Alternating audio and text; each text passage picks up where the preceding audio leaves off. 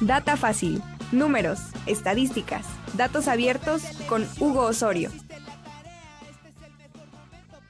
Y ya está con nosotros el mago de gobierno fácil, Hugo Osorio. ¿Cómo estás, Hugo?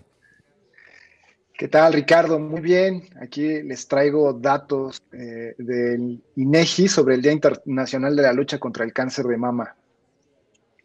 Perfecto. Eh, en este marco del Día Mundial de la Lucha contra el Cáncer de Mama, sí es importante que le demos una repasada a todas las estadísticas. Cuéntanos.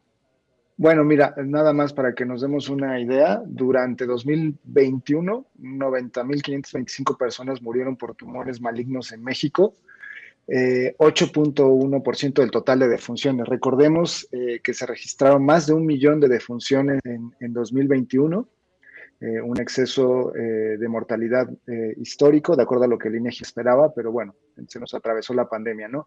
De esta cifra se, se registraron 7.973 muertes por cáncer de mama, de las cuales 99.4% fueron de mujeres y 0.6 fueron de hombres, ¿no? Es decir, 48 muertes fueron de hombres, ¿no? Aquí podemos ver esta, esta gráfica de defunciones de mujeres por tumores malignos y podemos ver que el 17% de las defunciones de mujeres eh, por tumores eh, fueron por tumores por cáncer de mama, ¿eh? es un 17%, ¿no? En cuanto a la tasa nacional de mortalidad por cáncer de mama, es de 18 defunciones por cada 100.000 mujeres de 20 años y más.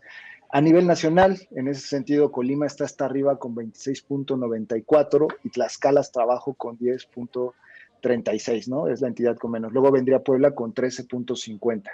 Eh, ahora, si nos vamos a la tasa más alta de funciones de acuerdo por eh, rango de edad, nos podemos dar cuenta que eh, hay una tasa eh, bastante alta en las personas que son mayores a 60 años, con una tasa de 48.24 por cada 100.000 mujeres de 20 años y más, ¿no? Es, es una tasa muy alta eh, que, bueno, se ve aquí cómo va creciendo de acuerdo al rango de edad, ¿no? De 20 a 29 es de 0.20, después 0.74, de 30 a 39 de 4.78 y empieza a crecer a partir de 40 a 49 años de 16.10 y de 50 a 59 años con 29.36 por cada 100 mil mujeres, ¿no?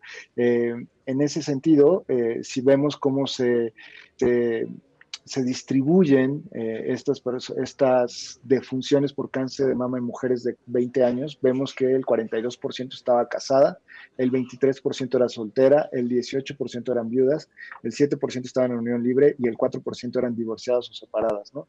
En cuanto al sitio de defunción o donde ocurrió la defunción, llama la atención que el 63% de estas personas eh, murieron en su vivienda, solo el 24% en una institución pública de salud, 6% en otros lugares y el eh, perdón, el 5% en instituciones privadas de la salud, ¿no? Salud. El IMSS dice que en lo que va hasta agosto de, este año, de enero a agosto de 2022, han realizado 150 mil atenciones a derechohabientes en las unidades de, detección y diagnóstico de cáncer de mama del IMSS, ¿no?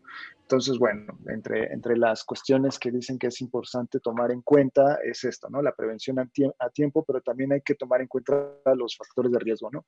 Si tienes antecedentes de un familiar con cáncer de mama, es importante que estés atento, ¿no? Tener 40 años o más, tener la primera menstruación antes de los 12 años, usar anticonceptivos orales por más de 5 años, eh, tener el primer hijo después de los 30 años, no haber tenido hijos, tener la última menstruación después de los 52 años, tomar hormonas para la menopausia y bueno, eh, la obesidad es otro, ¿no? Y hay otros factores de riesgo relacionados con el estilo de vida como son la alimentación rica en carbohidratos y bajo en fibra, dieta rica en grasa, tanto animales como ácidos grasos trans, obesidad principalmente en la posmenopausia, sedentarismo, consumo de alcohol mayor a 15 gramos al día y tabaquismo, ¿no? Y es importante recordar es, que es una, aunque es una enfermedad que se presenta principalmente en mujeres, puede también aparecer en hombres, ¿no? Entonces ahí están también las, las estadísticas del INEGI, es un porcentaje muy pequeño del, del total de los casos, estamos hablando de un 0.6%. Oye, perdón que te interrumpa, Hugo, pero me llama mucho la atención ese gran porcentaje de muerte en las casas. Eh, ¿A qué se debe? ¿Es, digamos, una condición de, este padecimiento?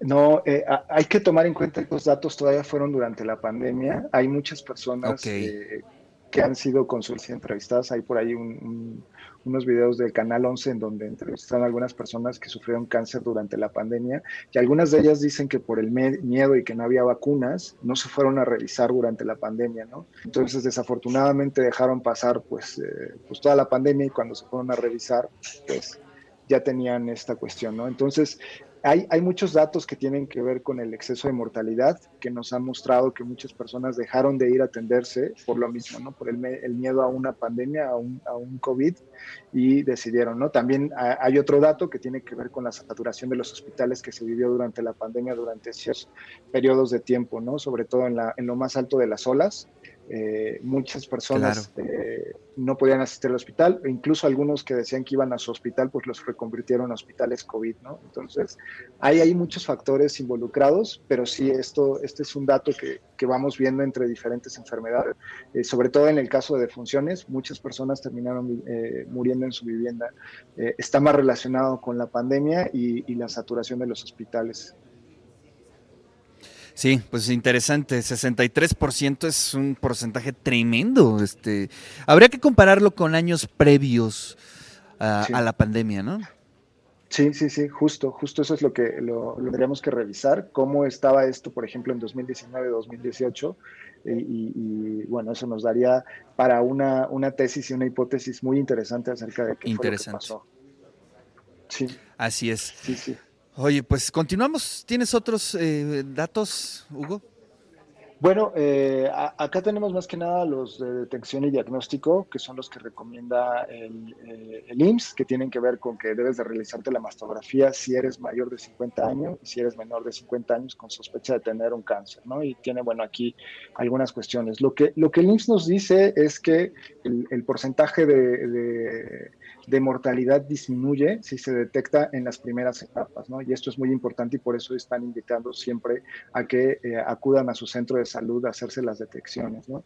Eh, porque dicen que eh, es un 94% de probabilidad menor si se detecta de muerte, si se detecta en una etapa temprana, ¿no? Entonces, bueno, son, los datos que tiene el IMSS y los que tiene el INEGI y bueno, son datos que, que, están ahí para, para revisarse. ¿no? Los, datos eh, normalmente, eh, y lo hemos dicho aquí mucho, Puebla aparece normalmente en lo más alto, en lo más bajo. Aquí, pues creo que es una buena señal que no estamos en lo más alto. La tasa de, de, mortalidad, eh, de defunciones por cada 100.000 mujeres de 20 años y más, pues Puebla está en 13.50, está abajo de la, de la media nacional que es 18 y bastante lejos de, Colima, que está con 26.94, ¿no? Aquí está Puebla, aquí en, la tasa más baja se encuentran Tlaxcala, Chiapas, Guerrero, Quintana Roo y Oaxaca, y bueno, Puebla está con 13.50. Pues sí, sí, la verdad es que ahí es, es importante ver, pero no bajar la guardia. En el caso de Puebla, continuar con las campañas de prevención y toda la información que fluya eh, en los medios Hoy es un día que pues prácticamente todo el mundo está abordando, pero hay que continuar todo el año, Hugo. Todo el año, todo el año. O sea, este mes es el mes de la lucha contra el cáncer de mama. Lo podemos ver en los partidos de fútbol, en casi todos lados eh, se menciona esto y es importante que sí se revisen. La, la, autoexploración y los estudios de acuerdo a la edad son importantes. La verdad es que el IMSS tiene eh, bastantes infografías de de cómo hacer una autoexploración. Sería bueno que, si alguien está interesado la revise o se acerque a su centro de salud.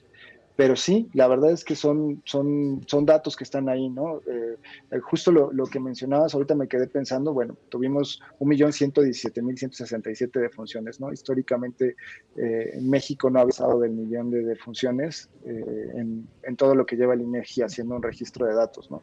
Eso también podría explicar y nos podría dar una idea de lo que pasó en los hospitales, ¿no? En cuanto a por qué a lo mejor algunas personas tuvieron que morir y otros también, la verdad es que tenían miedo de asistir a, los hospitales, algunos de estos se dio en el marco de que no estaban vacunados, ¿no?